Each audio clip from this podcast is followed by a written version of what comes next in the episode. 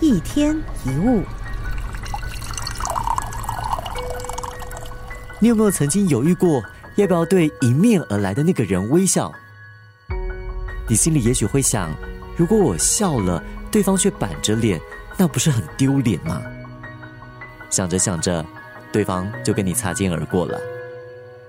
其实，对方笑不笑有什么关系呢？笑容是你的，快乐是你的。你微笑有任何损失吗？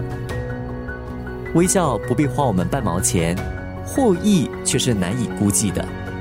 好像业务员跟店员常说，当他们面带微笑，生意比较容易成交。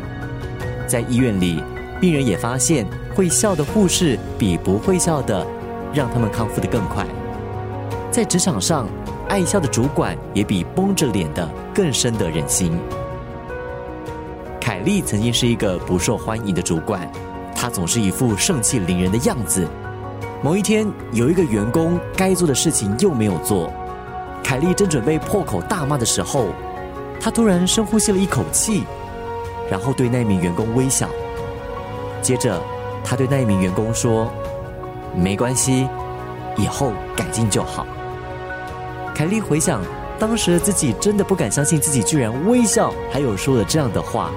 但神奇的事发生了，从此以后，那名员工就好像变了另外一个人，再也不用凯莉操心了。